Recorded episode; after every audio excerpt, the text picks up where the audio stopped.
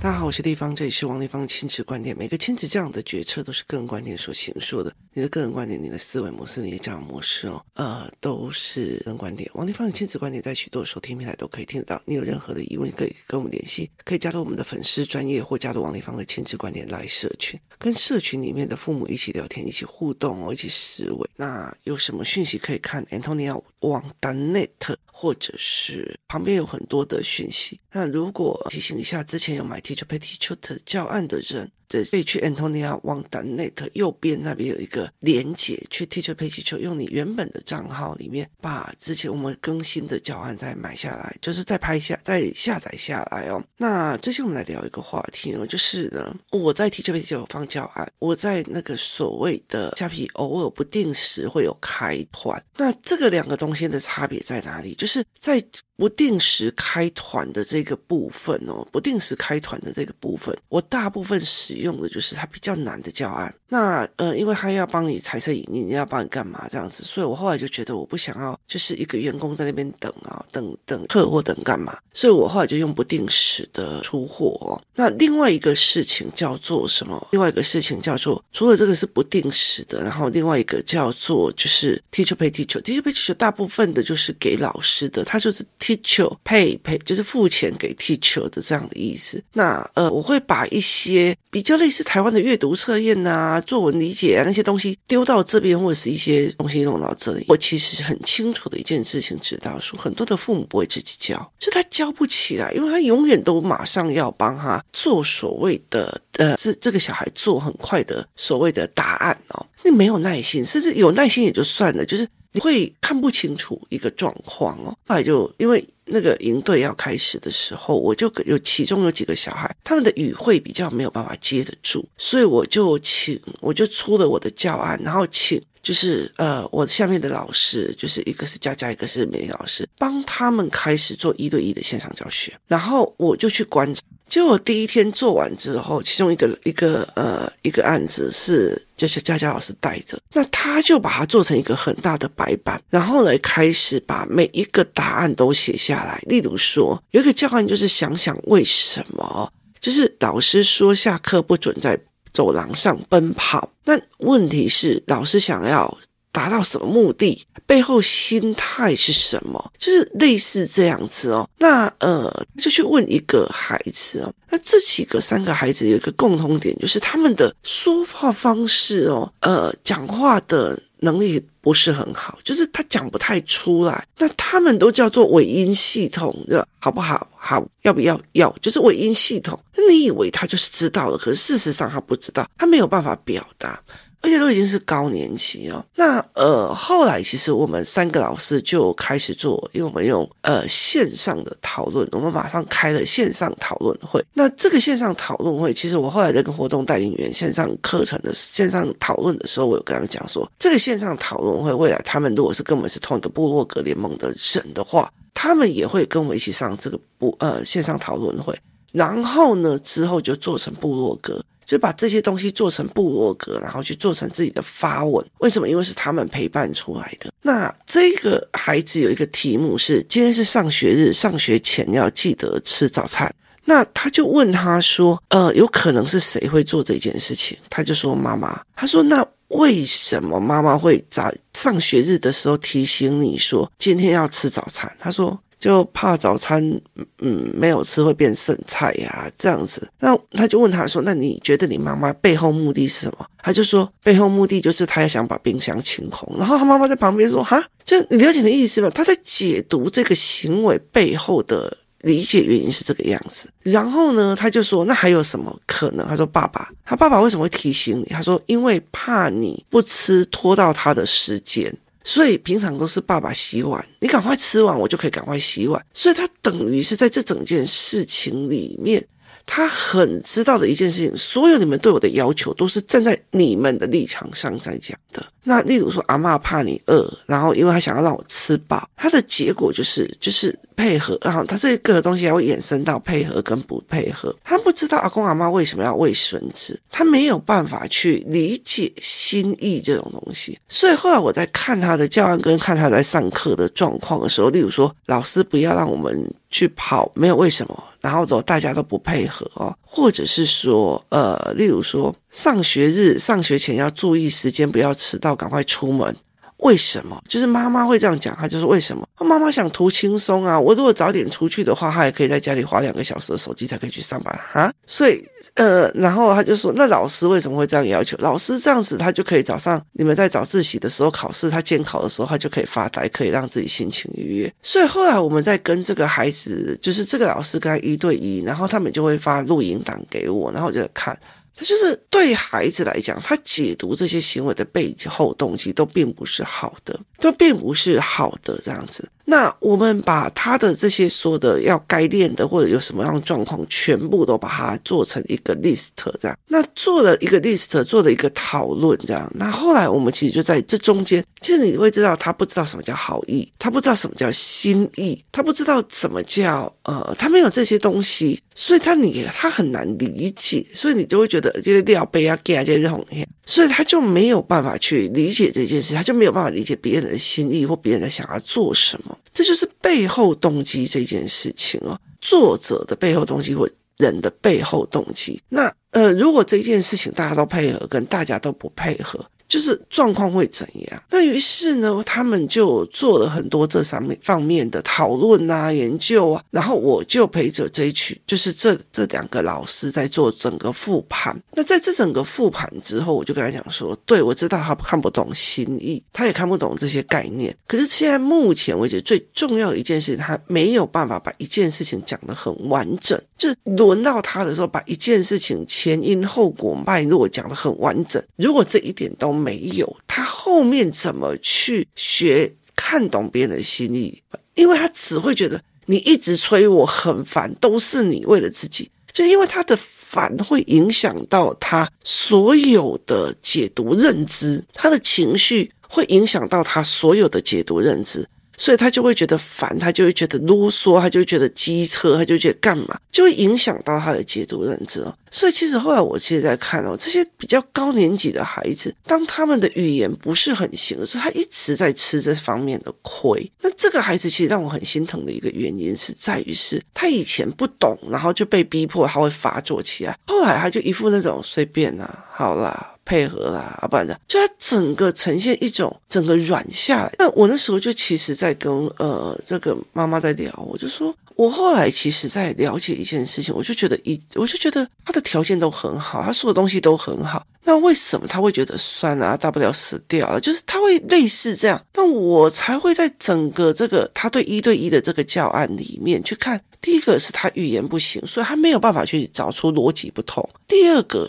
因为他语言不行，没有办法找出逻辑不同。那就算他觉得这件事情他被吃亏了，他是吞下来，他是没力气去反抗，不会直接，你知道吗？工作室有个有有几个小孩就直接骂过去，他妈的什么，就是这样这样骂过去。像他们有时候就是呃，我教他们说，你们可以骂人，但是不可以骂，不要尽量不要骂脏话。就有一天就看到我儿子的赖里面哦，他去上学了。在里面有九十九篇，你这个扭转肥蛇，你这个你这个你你这个什么呃京酱肉丝，你就是京酱肉丝啊，你就是芋泥排骨啊，然后这边类似这样子，非常好笑。那也意思就是说，这个孩子，第一个他语言不行，第二个他没有办法去，因为你语言不行，你就没有办法发现逻辑谬误，他只会发现他感情心情上过不去。过不去以后，他的解答或者到最后就偏向于对方是恶意的，对方是站在自己的立场是去看。可这个小孩很善良，就是在自己的立场，他会想要帮人，他会想要怕别的孩子受伤或干嘛，所以他自己本身是善良的。所以对我来讲，我觉得他很消极，就是这个世界这么对他来讲解读这么黑暗，他并不是想要去反抗，而是随便了。好啦。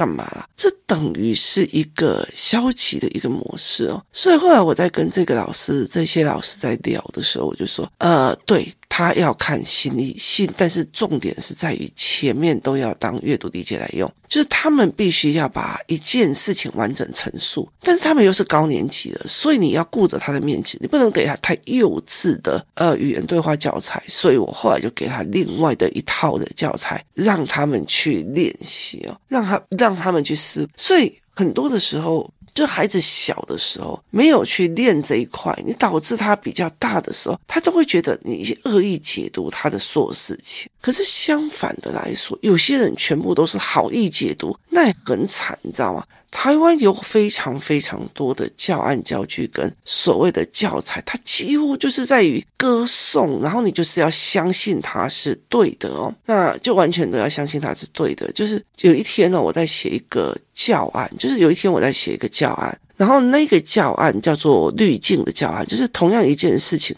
有谁是用的一个什么爱情的滤镜？嗯，不管了，就是好帅哦，就是类似这样。然后，呃，然后妈妈就觉得，哇，拜托，穿皮衣皮裤看起来就是一个流氓。然后，类似用不同的角度去评辨同样一个人。那你其实以后如果有人来评判你啊，反正他就是就是吃不了葡萄的心态啦，哦，或者是他就是看不起人的心。王丽芳也不过如此啊，他再怎么教来教去，还不是那样哦，对不对？然后就。所以就是他用他那种心态，就是看不起人的心态。那什么人容易看不起人？是真的权力很高，然后很有厉害，手握很多权力的人，他会看不起人，还是在下面抹茶不大，只会在那边嘴碎的那一群人？就是你其实就可以去从他的背后语言、心态去看到他的 label 在哪里或干嘛。所以其实就是非常容易去看这一块。那后来我其实，在跟很多的妈妈在聊，说我接下来会让他们去做语言的判断了。所以我那时候。几乎都在做什么？就是我在做的都是在，例如说我在看他们怎么去呃解读一件事情，用滤镜怎么去选读一件事情。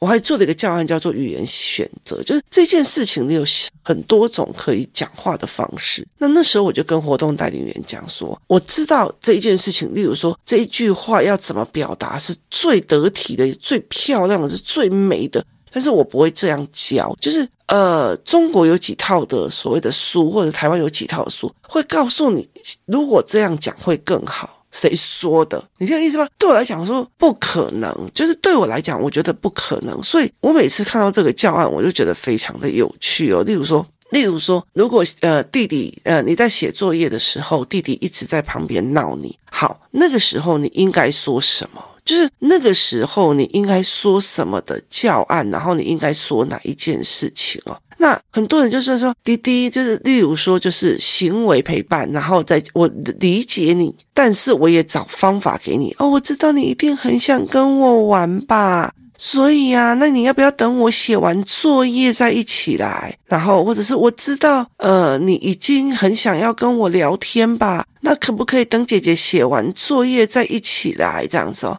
对，没有错，这个叫做语言选择。他很多的人都跟你讲，你这样子讲会更好哦。我老实说，没有这一回事。我觉得没有这一回事哦。那你今天说一句比较难听的，一个男生就是一个男孩，一天到晚在我旁边，姐姐陪我玩，姐姐陪我玩，姐姐陪我玩。好，因为你是妈妈，你是这个家里面的妈妈，你希望他们是姐弟好好相处。所以你会受不了你女儿说滚开啦，走开啦，讨人厌哦，你受不了，你了解意思吗？好，可是你却没有，你会觉得说你怎么干嘛要这样子讲话或干嘛？在你身上有一个标准答案，你应该要怎么讲，你应该要怎么选择的一个概念。可是问题是在于是你怎么去跟孩子讲这一件事情，就是我怎么去跟孩子讲这一套事情。如果今天有个男人一天到晚跟我出去玩啊，你就是要跟我出去玩啊，你就要怎样怎样啊？好，这个时候你跟他讲，我知道你很想跟我出去玩，但是呢，我在忙，你可以等一下嘛。可是你明明知道他是一个控制狂，你要不要直接跟他讲滚了？要。你自己明明在就是他就是鲁小小，就是一个 一个跟踪狂，一个一个一天到晚就是要鲁小你的，你要不要叫他滚开了？不懂，你走开了，滚了，你怎样？就你直接要不要霸气？所以在语言的选择上，我在做教案的时候，我很不喜欢让孩子认为只有一个标准答案。我希希望他们可以去做正确的语言选择。就算是霸气，就算是看起来很凶，就算是怎么样，你的目的是什么？就是你的目的是什么？如果今天我的弟弟来跟我写作业的时候跟我玩说，滚开啦，好，是我不爽，你不懂啊，你只会找麻烦，这个叫做看不起人，好，所以我可以用这种语言去看这个男生对我的语言是滚开啦，那就是不爽了，我的行为已经造成他的不爽，你怎么解读他？那。可是，当你觉得说你这样是干扰哦，我没有办法写完作业，我更没办法陪你玩，讲每天啥概率都该讲滚了，就是你了解的意思吗？是它是一个语言判断。它并不是一个标准答案，你要跟人家哦，你你你你要乖乖的哦，等我忙完了再陪你玩，好，就是情绪加说明后，我知道你很希望我陪你玩，可是我还没有写完作业的，我作业没有好好写，我就没有办法练习，等我写完就可以做更多的事情了，好吗？那你今天如果判断那个人是一个跟踪狂，他是一个病态，他这个讨人厌的危险行人，你确定你还要用这种方式跟他讲话？立马帮帮忙，他搞不好都已经在幻想你是他男朋友或女朋友了，你还用这种方式去跟他讲话，就幻想加剧，你知道？你就一口气灭了他所有的希望，反而会比较好。这是一种呃状况哦，要不然的话，其实对他们来讲，对很多的呃教案来讲，或者是课课本来讲，会觉得这个才是最好的，这这个还是最好的，这个才是最棒。谁规定的？就说穿的都是你们这些文青或者在写书的人，就觉得这种东西写起来讲起来比较优雅。我不一定在这个时候优雅是最好的哦，有时候有很多时候不优雅才是保命的一个很大的状况。所以这才是一个呃逻辑的思考模式。所以后来。我其实就会在跟孩子们在聊这一块哦，就是你怎么去跟孩子讲对话的一个内容。所以我后来其实就有很多的教案是在做这一块，你怎么讲，然后表达出来会比较 OK。那这两个孩子，其实我就开始这三两三个孩子，我就开始做这些些教案要给他们，然后提供这我的呃手下的负责的老师来做。那我就跟他讲说，当你们就是买的教案到一定的程度，练到一个程度的时候，要游戏团体的时候，我们就一起出来玩。就是你什么都不懂，然后永远都在处理你打架。你打架的源头是因为你不会用说的，所以你打架。那我为什么不要用一对一线上教学的方式，直接帮你把的问题点弄出来？所以后来我就跟呃这群老师讲，然后马上调节课程，然后课程马上改变，然后课程内容也马上改变，用这种方法去协助这一个孩子重新去建立他的思维跟价值。那这样子才有办法去陪孩子去做这一块的呃思维。跟建立这一块的逻辑，所以这才是我想要达到的一个目的啊。那我们几乎都会在复盘哦，所以那天活动代理员看到我在呃，就是佳佳的那个盘面，在看复盘的时候，我就说这个东西可以怎么样拿出来写部落格，那个东西可以拿出来怎么做讨论。就是其实他们就会觉得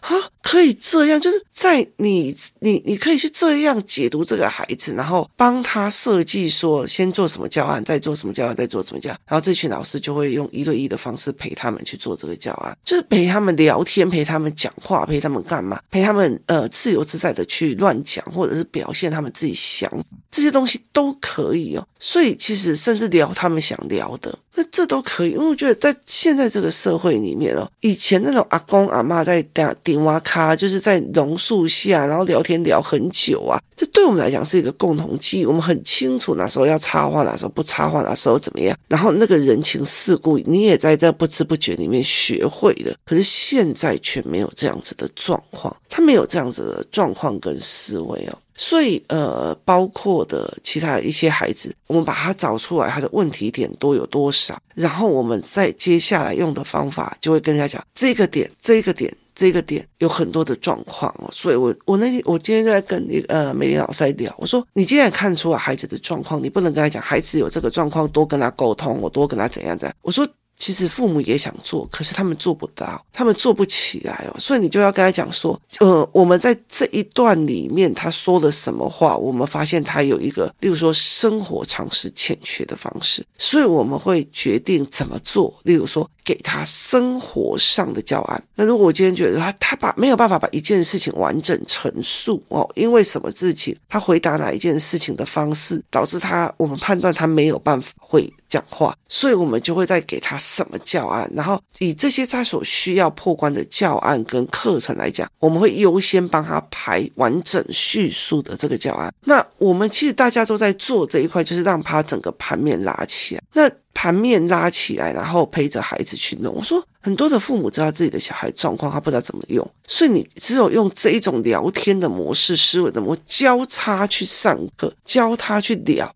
那妈妈也可以练出来一个能力，他们也可以练出来哦。所以我就说，对这个孩子有没有办法看到别人的好意，这个孩子讲话会顿点，这个孩子我还有看到一个孩子，他永远不能超过四个字。我觉得今天有可能就是你，你知道吗？他就他已经高年级了，可是他的语汇还是这个样子，所以你就会知道说该，你就会知道说你该怎么去调整，去怎么去转弯这一块的呃状况，然后让他们去做。这才是一个最重要的重点，就是我怎么去转弯，我怎么去让孩子看到我现在正在做什么，我在做什么样的状况，然后呃，让孩子去看到这个最后的盲点跟思维哦。这才是一个非常重要的一个角色跟一个角度哦，所以我后来就在跟讲说，你不能跟他们妈妈讲说他有什么样的问题，他有什么问题，然后建议怎样怎样。我跟你讲，那些建议都是虚的，就好像说你必须要写一个表单，上面写着说哦，因为我们量血压的时候发现他的指数是多少，所以我们判定有可能是什么，所以你应该要去内科，然后找哪一个医生做哪一个检查，这个东西才是，就是你要给解决方法。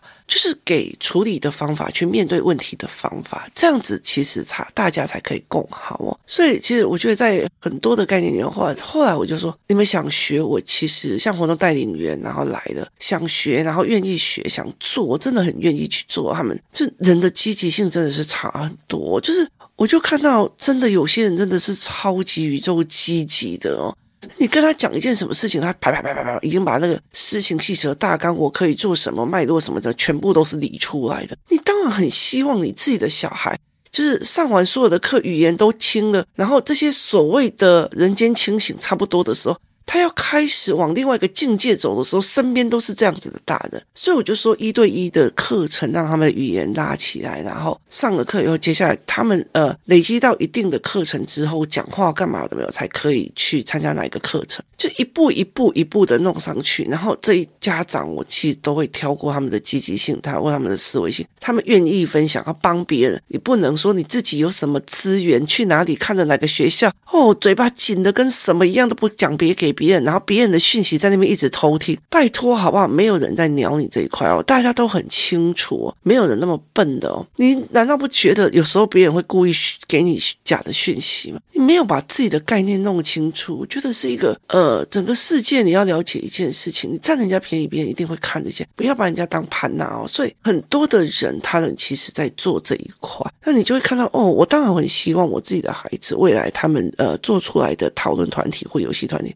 身边都是这些厉害的厉害的父母，他们都可以一起，就是共好，一起往上，这才是一个最重要的一个思维哦。所以我后来就一直在带领了这群呃活动带领员，他们要开始上课啊，然后跟他们聊天呐，然后每。每天的录影就是聊天的录影，去看接下来要换什么，接下来要干嘛这样子。我就说我自己把自己搞得好累哦，每天就要一直看那个录影，然后一直要呃写教案，然后看录影，然后听，然后还要重新再调他们的课程，然后我还要再重新哎，觉得对我有什么教案没有？他这小孩讲到什么，我应该在做什么教案，真的蛮有趣的哦。所以我就觉得，真的人哦，就是有时候会觉得说你。你的厉害其实是因为你真的一直很拼，而不是别人就觉得哦，反正你就是比较厉害，你就能者多劳，劳者快死，谁屌你啊？我再怎么能者多劳，也不想帮你做事，这才是一个真正的一个概念哦。不要 PUA 他人哦。所以怎么去看这件事情是有趣的，然后我觉得蛮有趣的，因为呃，一群老师针对几个录影的孩子的个案，然后大家想尽办法，想要觉得他应该还可以练什么的概念，然后再练什么概念，我觉得是蛮有趣的。因材施教就是这个样子，因为你的状况而产生不同的教学模式，这才是非常有趣的一个概念。今天谢谢大家收听，我们明天见。